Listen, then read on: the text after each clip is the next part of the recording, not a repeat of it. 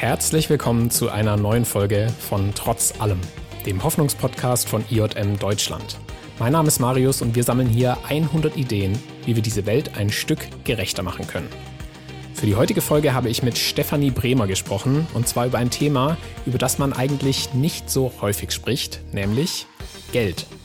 Stefanie und ich sind etwa gleich alt und wohnen sogar ungefähr in der gleichen Ecke von Deutschland, aber uns unterscheidet vor allem eine Sache voneinander. Schon seit ihrer Geburt gehört Stefanie zu den 5 bis 10 Prozent der reichsten Menschen in Deutschland. Obwohl sie logischerweise von diesem Umstand profitiert, findet sie nicht alles daran gut. Daher ist sie Teil der Initiative Tax Me Now, die aus Millionärinnen und Millionären besteht und für eine höhere Besteuerung von Millionenvermögen einsteht, sowie den Abbau von Steuerprivilegien fordert. Ich habe mit Stefanie über das Aufwachsen in einer vermögenden Familie gesprochen, ihren Umgang mit Geld und vor allem die Frage, was sie gerne konkret in unserer Gesellschaft ändern würde. Bevor es losgeht, aber noch kurz eine Sache. Wenn ihr unseren Podcast gut findet, freuen wir uns sehr darüber, wenn ihr eure Lieblingsfolgen mit Freunden oder Familien teilt, damit noch mehr Menschen auf diesen Podcast aufmerksam werden. Außerdem könnt ihr uns natürlich eine Bewertung auf Apple Podcasts, Spotify oder anderen Plattformen hinterlassen. Damit würdet ihr uns richtig helfen. Jetzt aber genug der Vorrede. Ich wünsche euch viel Freude bei meinem Gespräch mit Stefanie. Los geht's. Stefanie, herzlich willkommen im Trotz allem Podcast. Hallo Marius, danke, dass ich hier sein darf. Ja, sehr schön. Hey, freut mich sehr, dass du da bist und äh, dass wir heute über ein Thema sprechen, über das wenige gern sprechen. Ähm, ich habe gesehen, es ist eines der drei Tabuthemen äh, der Deutschen. Äh, nämlich, wir werden viel über Geld sprechen. Ähm, wie geht's dir damit? Du sprichst sehr viel über Geld, also weil du auch bei Interviews, Presseanfragen und sowas meistens aufgrund des Geldes, das du besitzt, ähm, angefragt wirst. Wie geht's dir damit, oft über Geld zu sprechen? Ich finde es total wichtig, weil wir eben nicht darüber reden. Und ähm, durch diese Unwissenheit, die dadurch entsteht, nehmen wir uns ganz viele Möglichkeiten. Also wenn man eben nicht über Geld redet, weiß man auch nicht, was möglich ist. Mhm. Also ich, ich verstecke doch auch einen Teil meiner Persönlichkeit, wenn ich auch nicht über dieses Thema rede. Mhm. Voll. Trotzdem kenne ich das, glaube ich, auch. Ähm, weiß, dass es manchmal irgendwie komisch ist, darüber zu reden, allein schon, wenn es um solche Dinge wie Gehalt oder sowas geht.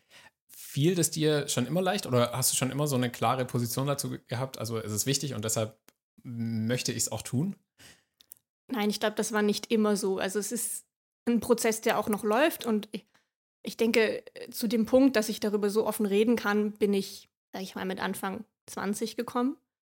Hm, das war für mich einfach eine Entwicklung im Austausch mit vielen, vielen Menschen, mhm. ähm, wo ich einfach gemerkt habe, ich redigiere mich selbst in Erzählungen, wo ich einfach Sachverhalte rauslasse, die darauf schließen lassen, dass ich viel Geld habe. Okay.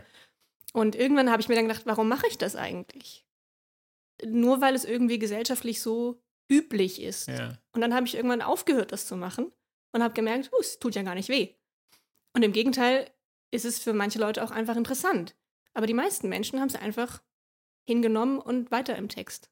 Das heißt, wenn ich dich richtig verstehe, hast du früher noch, als du noch nicht so offen über Geld gesprochen hast über, oder das rausgelassen hast sozusagen, äh, war es vor allem eine Angst vor irgendwie Ablehnung, so einem bestimmten, ich werde in die Ecke gestellt oder so? Das war es in Teilen. Ähm, vor allem war es aber einfach das macht man nicht. Ich habe das so mhm. gelernt, dass man ah. darüber nicht redet. Ähm, okay. Teilweise aus Sicherheitsbedenken, aber vor allem einfach, das macht man nicht. Also es gibt ja auch dieses Sprichwort, über Geld redet man nicht, ja. Geld hat man. Und das, das habe ich, wie wahrscheinlich sehr viele Menschen, einfach mitbekommen und habe das lange nicht hinterfragt. Aber irgendwann habe ich eben gemerkt, dass ich mich selbst einschränke und dass ich die Kommunikation mit anderen Menschen dadurch beschränke. Und das wollte ich irgendwann nicht mehr. Ja. Wenn wir vielleicht noch mal kurz darauf gucken, also wieso du reich bist. Ähm, ich weiß nicht, ob du die Frage oft bekommst, also ob, ob, Leute dich fragen, okay, wieso hast du so viel Geld oder wieso kannst du dir so ein Haus leisten oder so, aber wie, wie reagierst du normalerweise darauf? Wie antwortest du auf die Frage? Ich hatte wahnsinnig Glück in der Geburtenlotterie. Ich bin einfach in eine Familie hineingeboren worden, die wohlhabend ist. Ähm, und auch ich habe schon einen Teil dieses Vermögens übertragen bekommen sodass auch ich jetzt vermögend bin. Ich weiß, dass du mal in einer Talkshow gesagt hast, dass du wahrscheinlich so zu den reichsten 5% der Deutschen ungefähr gehört. Und wahrscheinlich bist du die erste, so die ich treffe. Und deshalb merke ich auch, ich weiß gar nicht so richtig, welche, welches Vokabular eigentlich so das Richtige ist. Also gibt es äh, so bestimmte Begriffe, die besser geeignet sind oder angebrachter für dich jetzt, wohlhabende, vermögende, reiche oder so? Also ich und auch diejenigen, mit denen ich mich umgebe, die bezeichnen, wir bezeichnen uns eher als Vermögende, weil reich umfasst es nicht ganz, wohlhabend auch nicht, weil wohlhabend kann auch einfach jemand sein, der sehr glücklich ist mit seinen Lebensumständen, der aber trotzdem nicht monetär zu den obersten 10 Prozent gehört. Mhm, mh. Deswegen sagen wir, wir sind vermögend, äh, weil wir einfach ein sehr großes Vermögen haben, was deutlich über dem Durchschnitt der Bevölkerung liegt. Und gibt es da eine bestimmte Definition oder ab wann gilt man als vermögend? Also ich habe jetzt gerade die ganz offizielle Definition nicht im Kopf. Ich weiß auch nicht, ob es da eine offizielle Definition überhaupt gibt, weil ja auch die Datenlage über Vermögende so schlecht ist, deutlich schlechter als zum mhm. Beispiel über die ärmsten Menschen in unserer Bevölkerung. Ähm, aber ich würde mal sagen, jemand, ja, jemand, der eigentlich nicht erwerbstätig sein muss, um seinen eigenen Lebensunterhalt zu finanzieren, den mhm. würde ich mhm. definitiv als Vermögen definieren. Und wenn wir es an Zahlen festmachen wollen, dann sicherlich jemand, der, sagen wir, zehnmal so viel zur Verfügung hat wie das Medianeinkommen in Deutschland. Mhm. Das ist deutlich weniger, als wenn wir sagen, man muss niemand für den Lebensunterhalt arbeiten, aber angesichts der Spannen, die wir haben in Deutschland, ist das schon viel. Ich stelle mir das so vor, wenn man in einer Familie geboren wird, die eben vermögend ist, dann ist es ja erstmal das ganz Normale, ne? Also deine Kindheit und so, da, da denkt man ja noch nicht über solche Kategorien wahrscheinlich nach. Wann hast du das erste Mal so realisiert, hey, bei mir ist da familiär auch ein bisschen was anders, bei mir ist irgendwie mehr Vermögen vor, vorhanden, wir können uns andere Dinge leisten oder so. Also wann hat es da bei dir das erste Mal so einen Bewusstseins-Switch gegeben?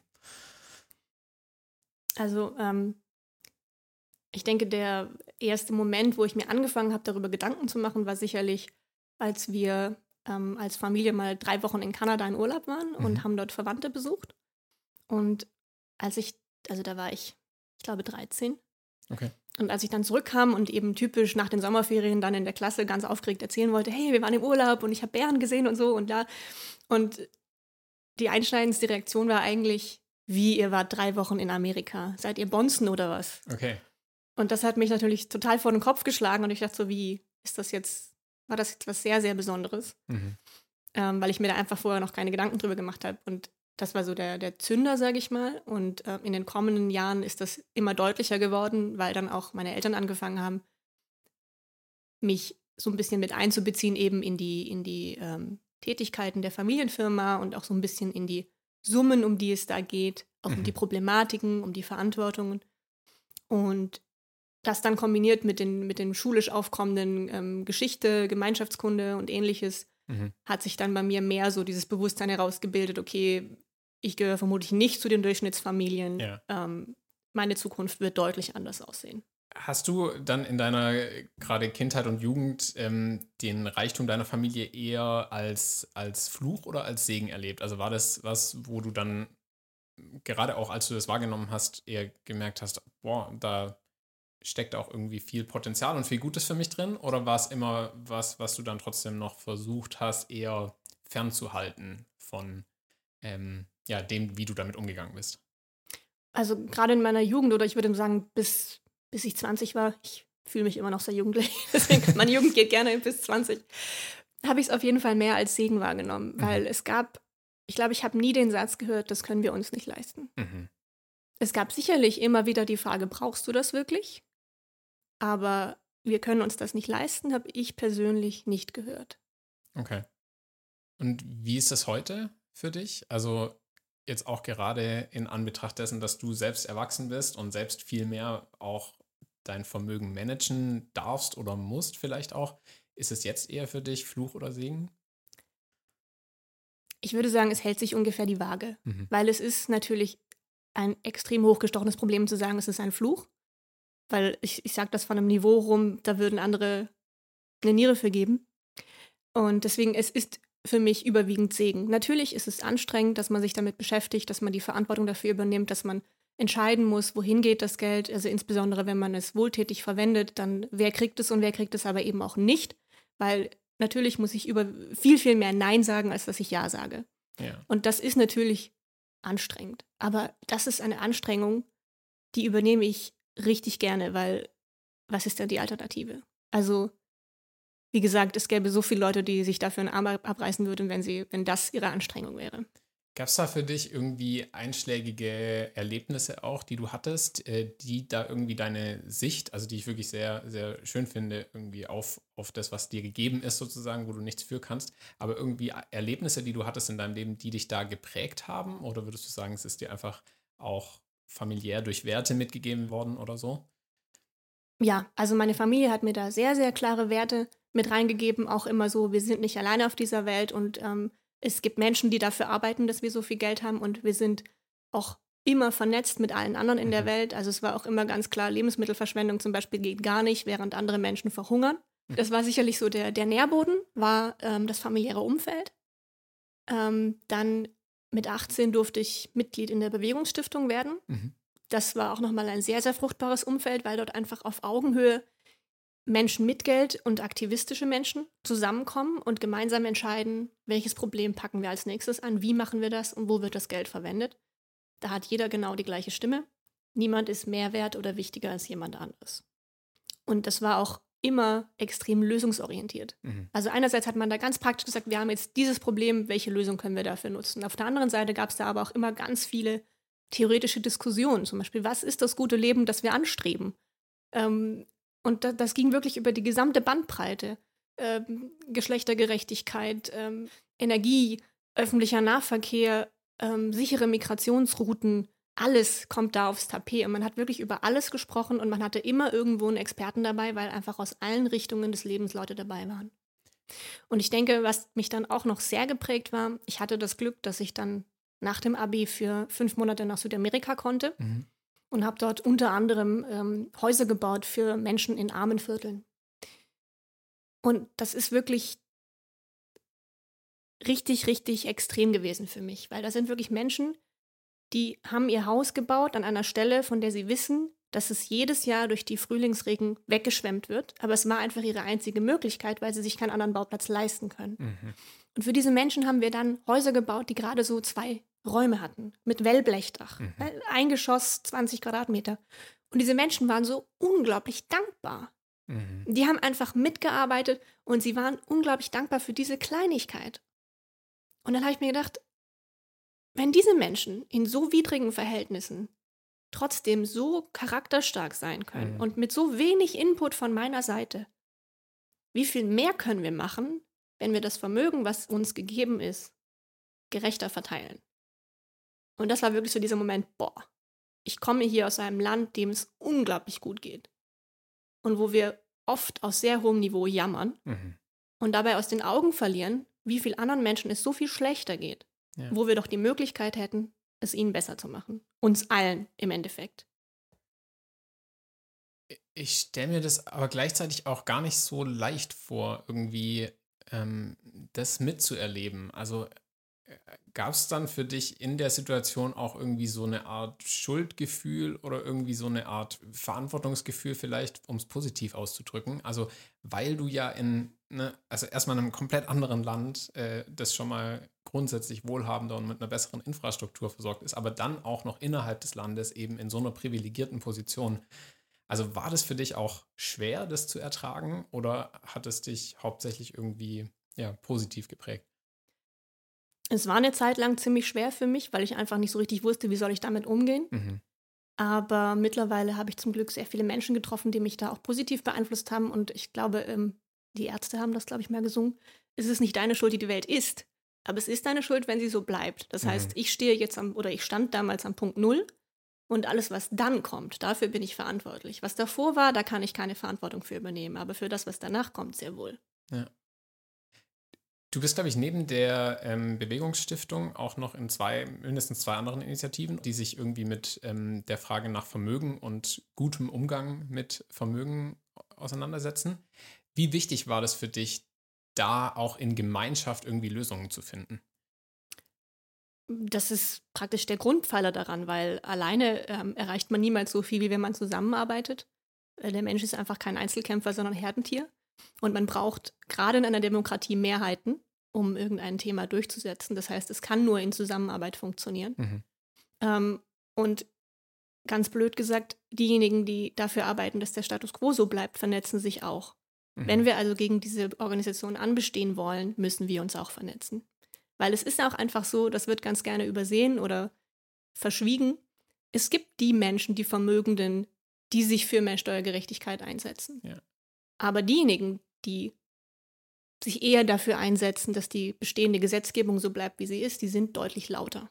Cool. Eine Initiative, mit der ihr das auch ändern wollt oder du und andere das ändern wollt, ist eben Tax Me Now. Ähm, was genau will Tax Me Now? Tax Me Now hat fünf zentrale Forderungen. Ähm, wir fordern einmal die Wiederaufnahme der Vermögenssteuer. Die wurde 1992 ausgesetzt, weil sie vom Bundes Verfassungsgericht für verfassungswidrig erklärt wurde. Gleichzeitig wurde damit aber auch der Auftrag verbunden, dass die Regierung sie überarbeiten muss, damit sie wieder eingesetzt werden kann. Und das hat aber seitdem leid leider keine Regierung mehr gemacht. Mhm. Ähm, wir wollen außerdem, dass die Ausnahmen bei der Erbschafts- und Schenkungssteuer weitgehend abgeschafft werden, weil sie eben weiterhin Vermögenskonzentration befördern, ohne wirklich begründet zu sein. Auch da hat das Bundesverfassungsgericht mehrmals schon geurteilt, dass es nicht verfassungsgerecht ist das heißt, das aktuelle Gesetz ist einfach wirklich verfassungswidrig und das wollen wir ändern. Kannst du ein Beispiel für eine Ausnahme nennen, also wie man sich da drumherum schlängeln kann? Naja, es gibt zum Beispiel den Fall, wenn ich drei Wohnungen vererbt bekomme, dann fällt darauf die ganz normale Erbschaftssteuer an. Mhm. Wenn ich aber zum Beispiel 300 Wohnungen vererbt bekomme, dann gilt das vor dem Finanzamt fast automatisch als Betrieb, also als Betriebseigentum. Und dann ist es von der Erbschaftssteuer weitestgehend befreit. Okay, krass absurd, wenn ja. man sich so genau. anhört. Ja. Genau. Und derer Ausnahmen gibt es einfach zahlreiche und die sind nicht immer sinnvoll. Sie sind vor allem nicht im Sinne des Gemeinwohls. Mhm. Dann, ähm, ich glaube, wir haben alle von Cum-Ex gehört. Diese Lücken müssen geschlossen werden und das Geld muss konsequent zurückgeholt werden. Dann gibt es auch die Kapitalertragssteuer. Das heißt, wenn jemand Einkommen hat aus Kapitalanlagen, mhm. dann werden die pauschal mit 25 Prozent versteuert. Wenn ich aber durch eigene Arbeit Einkommen habe, dann wird das progressiv versteuert. Es ist also wiederum so, dass diejenigen, die ihr Einkommen durch Arbeit er, äh, erwirtschaften, mehr Steuern zahlen als diejenigen, die Kapitalanlagen halten. Und jetzt schauen wir mal, wer hält überwiegend Einkommen aus Kapital? Diejenigen, die eh schon sehr viel haben. Mhm. Ja, und als ähm, allerletzte Forderung wünschen wir uns, dass die äh, Steuerbehörden deutlich besser ausgestaltet werden und äh, mit Ressourcen und Geld ausgestattet werden vor allem damit sie Steuervermeidung und Steuerhinterziehung viel besser bekämpfen können, damit sie einfach unabhängig sind. Cool. Ja, also euer äh, Name ist auf jeden Fall Programm. Wer ist da involviert bei TaxMeNow? Also offiziell ähm, bei uns unterschrieben haben, glaube ich, Stand letzter Woche 56 vermögende Menschen aus Europa, die sich bei uns äh, aus Deutschland, die sich bei uns geoutet haben. Ähm, unsere Petitionen haben Stand letzter Woche irgendwas um die 81.440 Leute unterschrieben. Wir sind aktiv im Team etwa zehn Menschen, mhm. die wirklich sich wöchentlich treffen und da weiterarbeiten. Und dann gibt es noch irgendwie 20 Leute mehr, die unregelmäßig Unterstützungsarbeit leisten. Genau, aber wir wachsen sehr gerne. cool. Wenn wir nochmal auf die verschiedenen Forderungen von euch kommen, was ist für dich so ein ähm, Bereich, wo das vielleicht am, am deutlichsten wird, wie groß die Ungerechtigkeit oder die ähm, Ungleichheit irgendwie wird oder wo sie verstärkt wird. Zum Beispiel beim, beim Thema Erbschaftssteuer. Mhm. Fakt ist im Moment, es werden etwa 400 Milliarden, 250 bis 400 Milliarden im Jahr vererbt. Ähm, dabei interessanterweise auch in vier von fünf Fällen an Menschen, die sowieso schon vermögend sind. Okay. Ähm, und von diesen 250 bis 400, 400 Milliarden Euro nimmt der Staat gerade mal etwa 8 Milliarden Erbschaftssteuer ein. Und das, obwohl der Erbschaftssteuersatz je nach ähm, Verwandtschaftsgrad und Höhe des Erbes zwischen 7 und 30 Prozent liegt. Aber die tatsächlichen Steuereinnahmen sind weit drunter. 2, 3 Prozent. Und wenn man sich dann die Statistik noch weiter anschaut, ist es auch so, dass Je größer der Erbschaftsbetrag ist, desto geringer ist im Durchschnitt die Erbschaftssteuersumme. Nochmal, je, Also, wenn, wenn mein Nachbar das Einfamilienhäuschen von Oma erbt, Ja. dann zahlt er darauf im Durchschnitt mehr Steuern, als wenn ich die Firma, die Villa, das Boot und die Insel meines Opas erbe. Okay. Das ist natürlich ein Riesenproblem. Und was kann man jetzt dagegen genau tun? Es gibt einfach zahlreiche Ausnahmen in der Erbschaftssteuer, die muss man abschaffen. Es gibt zum Beispiel auch das Thema mit dem Freibetrag. Mhm. Also Eltern können ihrem Kind alle zehn Jahre steuerfrei 400.000 Euro überschreiben. Und wenn sie so viel Geld haben und damit früh genug anfangen, dann können sie enorm viel Geld in Millionenhöhe an ihr Kind übertragen, bis sie selber vielleicht sterben. Komplett steuerfrei. Ja. Mhm. Das heißt, da entgeht dem Staat einfach extrem viel Steuergeld. Und ich frage mich, warum erneuert sich dieser Freibetrag? Und das ist auch natürlich ein Thema, das betrifft wiederum nur diejenigen, die eh viel weiterzugeben haben. Weil jemand, der eben, wie gesagt, Omas Häuschen überschreibt, für den ist das wenig relevant, weil das eben niemals so große Summen sind. Mhm. Aber wenn es zum Beispiel um Firmenanteile geht oder ähnliches, da sind das natürlich viel größere Summen und da macht dieser wieder aufladende Freibetrag durchaus Freude für diejenigen, die da was weitervererben. Aber es zementiert eben den Fokus des Vermögens bei wenigen Menschen. Wenn du es jetzt ganz persönlich machst, äh, warum willst du mehr Steuern bezahlen? Also diese ganzen Lücken, die jetzt in der Gesetzgebung bestehen, davon profitiere ich, während andere nicht davon profitieren. Mhm. Das heißt, wir haben eine ungerechte Besteuerung. Und sie ist laut mehreren Urteilen verfassungswidrig. Und was ist unsere Verfass Verfassung wert und unser Staat, wenn sich der Staat selbst nicht daran hält? Wir müssen uns nicht wundern, dass Menschen das Vertrauen in die Demokratie verlieren, wenn die eigene Gesetzgebung nicht korrekt angewandt wird. Das können wir uns nicht leisten. Das heißt, du siehst schon eine der zentralen Aufgaben des Staates auch darin, einfach diese Ungleichheiten, die wir nun mal haben, die abzuschaffen. Auf jeden Fall. Also wir, wir haben es ja geschichtlich auch gesehen, es ist nie eine richtig gute Gesellschaft, wenn zu viel Ungleichheit herrscht. Mhm. Eigentlich wollen wir doch, dass Menschen gut leben können, dass sie ein erfülltes Leben haben. Und das ist nicht der Fall, wenn einige wenige Menschen sehr, sehr, sehr viel Geld haben, oftmals mehr Geld, als sie zum Leben brauchen, ähm, auch wenn da die Empfindungen ein, ein, einzelner Menschen sicherlich irgendwie auseinandergehen. Während viele andere Menschen wirklich viel arbeiten, fleißig sind und trotzdem nicht über die Runden kommen und sich kein gutes Leben ermöglichen können, vielleicht auch nicht für ihre Kinder. Und die dann manchmal sogar entscheiden müssen zwischen dem eigenen Lebensunterhalt und sowas wie Klimaschutz. Mhm. Und vor dieser Entscheidung sollten wir Menschen nicht stellen müssen. Dafür brauchen wir einen soliden Staatshaushalt, der diese Probleme anpackt, der den Menschen eine gesunde Grundlage bietet, damit sie sich entfalten können und damit sie eben nicht entscheiden müssen zwischen dem eigenen Leben und Klimaschutz, der wiederum das Leben anderer Menschen an anderen Orten beeinflusst. Weil wir sind alle miteinander vernetzt. Corona hat das auch nochmal gezeigt. In der globalisierten Welt ist, hängt alles zusammen. Mhm. Und damit wir diese globalen Probleme bekämpfen können, erfolgreich, müssen wir alle an einem Strang ziehen. Und solange so eine große Ungleichheit herrscht, wird das nicht passieren. Wenn einige wenige eine so laute Stimme haben und dann oftmals eben auch überwiegend mit dem finanziellen Gewinn argumentieren, dann werden wir diese globalen Probleme nicht lösen. Ich habe tatsächlich ein paar Sachen gefunden, auch ähm, wo ich gemerkt habe, ja krass, wir haben wirklich in Deutschland ein großes Problem mit vor allem Vermögensungleichheit. Äh, zum Beispiel besitzen die reichsten 10% in Deutschland circa 63 Prozent des Gesamtvermögens oder die reichsten 45 Familien mehr als die Hälfte der ärmeren Hälfte der gesamten Bevölkerung, also mehr als die 40 mhm. Millionen. Jetzt ist es trotzdem so, dass total viele von diesen reichen Menschen, egal ob von den 45 Familien oder von den reichen 10 Prozent, sagen, das soll aber so bleiben.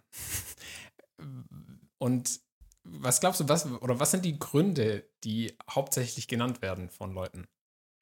Ja, also oft wird genannt, naja, ich habe ja dafür gearbeitet. Das sind dann diejenigen, die sich wirklich selber erwirtschaftet haben. Dann sage ich, ja, das stimmt. Allerdings, ähm, ab einem gewissen Einkommen hast du das nicht mehr alleine erwirtschaftet. Dann gab es Menschen hinter dir, die dir zugearbeitet haben. Außerdem arbeitest du ja auch nicht im luftleeren Raum, sondern du bist in einem Sozialstaat. Das mhm. heißt, du hast hier öffentliche Straßen, die durch Steuergelder bezahlt werden. Du hast wahrscheinlich eine Bildung an Schulen genossen. Du kannst von einem öffentlichen Gesundheitssystem profitieren. Du bist einfach von Leistungen umgeben, die mit Steuergeld gezahlt werden. Mhm. Warum möchtest du also nicht daran beteiligt werden? Warum nur wenig? Warum obliegt dir die Entscheidung, ob du viel, wenig oder gar keine Steuern zahlst. Mhm. Ähm, anderes Argument ist, äh, ja, aber wir tragen dafür ja auch viel Verantwortung. Ja, und eure Mitarbeiter nicht, oder wie? ähm, ich glaube, unbewusst ist es für viele natürlich eine sehr bequeme Position, weil wir sind ganz oben an der Nahrungskette. Wir können uns fast alles leisten, inklusive ähm, Bevorzugung vor dem Recht.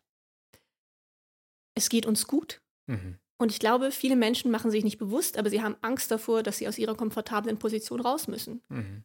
Und äh, damit einhergeht aber auch die Erkenntnis, dass es gar nicht so ist. Also ich meine, selbst wenn ich die Hälfte abgebe, geht es mir immer noch nicht schlecht. Dann bin ich immer noch, ich weiß nicht, in den obersten 20 Prozent. Mhm. Also man, man muss einfach auch mal sich bewusst machen, wie viel brauche ich denn eigentlich? Und von dem, was ich abgebe, könnte es so viel anderen Menschen so viel besser geben. Ich meine, wir haben Kinderarmut. Das kann doch nicht sein, dass wir uns Kinderarmut leisten, während so, we so wenige Menschen so viel Geld haben. Aber da, da, muss man sich natürlich drüber Gedanken machen und das kann unbequem sein. Das heißt auch nochmal, um das ganz klar zu machen, also ihr wollt nicht, dass es sozusagen alle reichen Menschen einfach all ihr Vermögen abgibt und nicht mehr irgendwie wohlhabend sein dürfen, sondern es geht darum, das, den Überfluss umzuverteilen vor allem. Ja, es wird immer Ungleichheit geben in einer Gesellschaft. Es wird nie alles genau gleich sein. Das geht nicht. Das ist, das, das trägt einfach nicht dem Rechnung, dass Menschen unterschiedlich ähm, viel leisten wollen und können, ähm, dass sie in unterschiedlichen Situationen sind. Es wird immer eine Spanne geben von Vermögen. Aber diesen Überfluss, diese unglaubliche Fokussierung auf dem oberen Ende, das wollen wir bekämpfen. Mhm. Ich habe neben den Gründen, die du jetzt schon angeführt hast, habe ich nochmal drei weitere Statements gefunden in verschiedenen Sendungen, wo es eben auch um diese Frage ging, was, was zu was verpflichtet Vermögen, aber was dann auch äh, eben was ist ein guter Umgang mit äh, Vermögen? Und eine Person hat gesagt, und ich würde gerne einfach wissen, wie du darauf reagieren würdest oder was du dem entgegenzusetzen hast. Eine Person hat gesagt, der beste Ort für Geld ist nicht der Staat, sondern Unternehmen. Dort entstehen Arbeitsplätze und die kommen allen zugute. Ja, aber. Also ja, wir sehen natürlich auch, der Staat geht nicht perfekt um mit seinen Steuergeldern. Das ist ein Thema, das wir auch sehen. Und das muss sicherlich auch bekämpft werden, aber das ist nicht unser Fokus. Dafür gibt es auch andere Organisationen. Das andere ist, ja, es werden in Unternehmen Arbeitsplätze geschaffen, aber trotzdem werden in der Mehrheit der Fälle dann Gewinne abgeschöpft für private Eigentümer. Mhm. Es ist alles wunderschön, wenn man in sein Unternehmen investiert und zum Beispiel dann das Lohnniveau der Arbeitnehmer anhebt. Mhm. Oder wenn man investiert zum Beispiel in saubere Anlagen für mehr Klimaschutz, für mehr Sicherheit. Es ist eben dann nicht okay, wenn es nur die Taschen der Eigentümer füllt. Ja. Nächstes Statement, äh, wenn ein Unternehmenserbe sagt, wenn ich das jetzt, also diese Steuern jetzt zahlen muss, dann kann ich den Laden hier dicht machen. Da gab es mal eine Anfrage, ich glaube eine kleine Anfrage vom, ähm, vom Bundestag an die IHK und die IHK musste zugeben, es ist ihr kein Fall bekannt, nachdem ein Unternehmen in Deutschland ähm, durch die Erbschaftssteuer verkauft werden musste. Ach krass, und trotzdem ist es so ein Argument, das viele. Bringen. Ja, weil, und äh, was natürlich dann an der Stelle gerne verschwiegen wird, das Erbschaftssteuergesetz lässt da auch durchaus ähm, Flexibilität.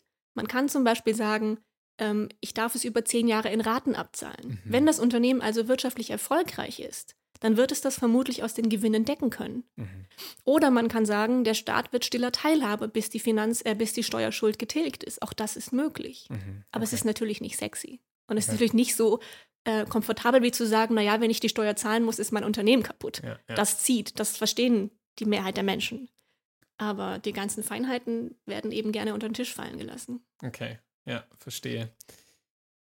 Letzte, letztes Statement. Ähm, wenn ich mehr Steuern zahle, dann fließt das in die Verwaltung und in die Behörden. Dann spende ich mein Geld lieber an soziale Projekte. Ja, das kann man machen.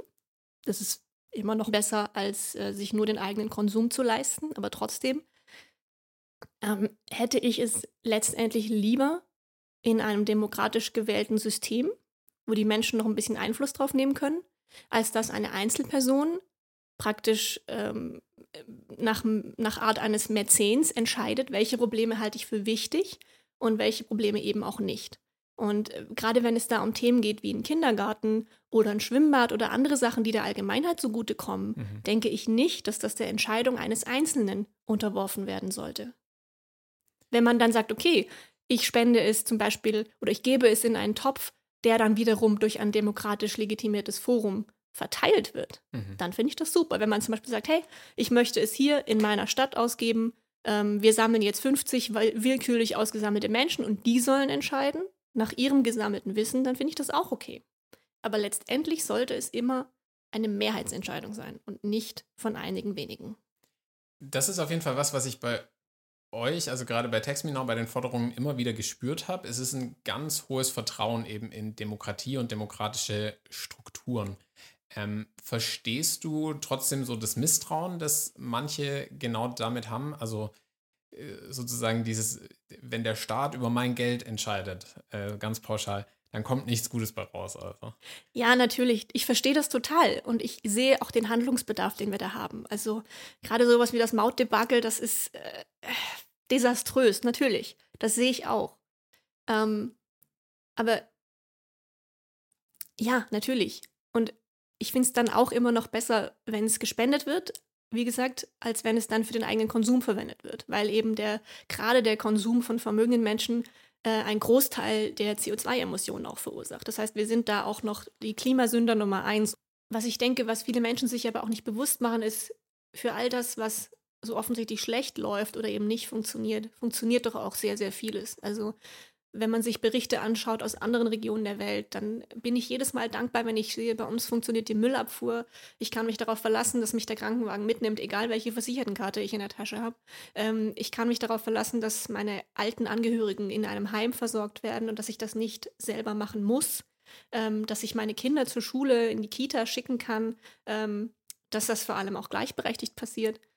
Und da haben wir, glaube ich, schon sehr viele Privilegien, die mit Steuergeld finanziert werden und die müssen wir uns einfach bewusst machen. Voll, ja. Also ich denke auch definitiv, wenn, wenn wir auf die Pros und Kontras so gucken und auf die gescheiterten Projekte und auf die guten Projekte, ähm, wahrscheinlich ist vieles einfach so alltäglich, dass wir gar nicht merken, wie gut es eigentlich läuft ähm, und was alles staatlich gut finanziert wird. Ne? Ja. Ähm, wenn wir es nochmal ganz konkret machen, weil ihr werdet tatsächlich sehr häufig darauf ähm, angesprochen, warum spendet ihr euer Vermögen nicht einfach? Und du hast jetzt gerade auch Machen schon, wir auch. Genau. bis wir sagen, besteuert werden. Du hast schon so ein bisschen anklingen lassen, dass es jetzt nicht ein Entweder-Oder ist, äh, sondern wie ist es bei dir ganz persönlich? Also suchst du dir trotzdem auch ähm, Projekte aus, wo du zum Beispiel sagst, okay, und die unterstütze ich finanziell, da ähm, bin ich auch bereit, irgendwie Teil von meinem Vermögen hinzugeben? Ja, auf jeden Fall. Also ich, das ist immer noch ein Findungsprozess, dass ich mir Kategorien schaffe, wo ich hinspende und wo ja. auch nicht. Ähm, ich bekomme natürlich sehr viele Anfragen und die meisten muss ich leider ablehnen. Aber ähm, vor allem spende ich eben an Organisationen, die selber den Systemwandel vorantreiben. Mhm. Also nicht Einzelpersonen oder Einzelprojekte, sondern wirklich Projekte, die sich für alle stark machen. Ja. Auf jeden Fall finde ich es total spannend und einen total logischen Ansatz sozusagen. Ne? Also, dass man einfach sagt, okay, ähm, wir schaffen es über ein Steuersystem auch, ja, Ungleichheit zu verringern in unserer Gesellschaft. Ähm, was kann man jetzt tun als wohlhabende oder auch als nicht wohlhabende oder vermögende oder auch nicht vermögende äh, Person, um euer Anliegen zu unterstützen und irgendwie mehr zur Gleichheit in der Gesellschaft beizutragen? Alle können auf jeden Fall einfach mal darüber reden. Ähm, wir hatten das ganz am Anfang, dass Geld ein Tabuthema ist. Aber ich glaube, wenn man sich dessen bewusst ist und versucht wirklich keine Wertung damit einfließen zu mhm. lassen, jetzt ich habe mehr, du hast weniger oder andersrum, sondern einfach mal sagt, hey, ich habe oder ich habe nicht oder mir ist Folgendes zu Ohren gekommen, was eben Fakt ist, mhm. reden wir darüber. Einfach sich nicht abspeisen lassen von dem, was halt in Schlagzeilen steht, sondern sich wirklich Gedanken darüber machen, sich darüber informieren, sich austauschen, sich überlegen, ist denn das eine Situation, die wir haben wollen? Ist der Drang, den Status quo zu erhalten, so wie er jetzt ist, in der ganz schwachen Hoffnung, dass wenn ich nur genügend rackere, dass ich dann auch nach oben komme oder dass ich doch mal die große Erbschaft mache, was sowieso verschwindend gering stattfindet. Mhm. Oder wollen wir nicht lieber, dass die Chancen für alle erhöht werden und nicht nur für diejenigen, die sowieso schon ähm, fünf Meter vorm Ziel geboren werden? Und wollen wir wirklich nur noch uns darüber definieren, dass wir viel Geld haben oder wenig? Oder wollen wir uns vielleicht darüber definieren, dass wir eine gute Work-Life-Balance haben, dass wir ausgeglichene Familienverhältnisse haben, dass wir einen sozialen Frieden haben? Darüber sollte man sich austauschen. Einfach redet miteinander, besprecht dieses Thema, lasst es nicht in irgendeiner dunklen Ecke versauern. Und an die vermögenden Menschen, bitte, bitte beschäftigt euch mit dem Thema, warum euch das so unangenehm ist. Und vielleicht redet auch mal mit euren Steuernberatern, wo die für euch legale Schlupflöcher nutzen und überlegt euch, ob ihr das wirklich braucht. Mhm. Wenn, weil, ganz ehrlich, uns geht's hier so gut, wenn wir ein bisschen mehr abgeben oder einfach gerechtere Steuern zahlen, dann werden wir nicht am Hungertuch nagen. Aber es wird deutlich mehr sozialer Frieden herrschen und davon profitieren wir alle. Wie kann man euch von TaxMeNow noch in euren Anliegen unterstützen? Ja, also vor allem verbreitet das Thema, sprecht darüber, mhm. kommt auch gern mit euren Fragen, mit euren, äh, mit euren Anliegen, mit euren Kritikpunkten auf uns zu. Mhm. Wir sind ständig daran interessiert, uns weiterzubilden, unsere Forderungen zu schärfen. Ähm, wir haben jetzt auch einen Verein gegründet, wo man Mitglied werden kann. Mhm. Mitgliedsbeitrag, äh, Mitgliedsbeitrag ist selbst zu definieren, nach dem, okay. was man selber leisten kann. Bei Vermögenden erwarten wir etwas mehr. Mhm. Ähm, wir sind auch immer froh über Menschen, die sich vorstellen können, bei uns ein bisschen mitzuhelfen, egal in welcher Ausprägung, ob mhm. es nun ist, ein bisschen Webseitentexte zu redigieren oder bei einer Demo mitzulaufen oder was weiß ich, ein bisschen Buchhaltung zu machen. Also äh, wir sind über jeden dankbar, der bei uns ein bisschen mitmacht, der mhm. vielleicht auch einfach nur seine Meinung mit uns diskutiert. Mhm. Und deswegen, wir sind immer am Austausch interessiert, auch mit anderen Organisationen. Ähm, es braucht einfach möglichst viele Menschen, die darüber sprechen und möglichst viele Ohren, die zuhören. Äh, Stefanie, bei uns gibt es immer am Schluss einen Satz, den du vervollständigen darfst, da du hier zu Gast bist. Und äh, der lautet, die Welt wäre gerechter, wenn alle Menschen gerecht Steuern zahlen und der Staat sie ordentlich verteilt. Und wenn wirklich alle Menschen die Möglichkeit haben, sich in diesem Entscheidungsfindungsprozess zu beteiligen. Und wenn nicht ein Mensch seine Stimme mehr wert werden lassen kann durch Geld als jemand anders. Cool, danke, dass du hier warst. Danke, dass ich hier sein durfte. Das war mein Gespräch mit Stefanie Bremer von TaxMeNow und ich hoffe, ihr konntet entweder ein bisschen etwas lernen über die Besteuerung von Vermögenden in Deutschland oder ihr seid vielleicht auch selbst inspiriert worden, was euren eigenen Umgang mit Geld, Steuern und vielleicht auch Steuerprivilegien angeht. Ich persönlich finde den Ansatz von TaxMeNow auf jeden Fall super spannend und wichtig und ich habe das Gefühl, dass uns als Gesellschaft das sehr gut tut, wenn auch Vermögende höhere Steuern für sich selbst fordern und damit für weniger Ungleichheit sorgen wollen. Gleichzeitig weiß ich als Mitarbeiter einer NGO natürlich auch, wie wichtig über Steuern hinaus Spenden sind, um wichtige Hoffnungsprojekte weltweit zu unterstützen. Und wer auf besonders kreativem und aktivem Weg die Arbeit von IJM für eine Welt ohne moderne Sklaverei unterstützen will, kann das am 18. Juni diesen Jahres beim sogenannten Mud Race tun. Das Ganze ist ein Schlamm- und Hindernislauf und alle Infos dazu erhaltet ihr auf mudrace.de. Das war's von mir. In zwei Wochen hört ihr mich hoffentlich wieder. Dann kommt die nächste Folge von Trotz allem heraus. Bis dahin, macht es gut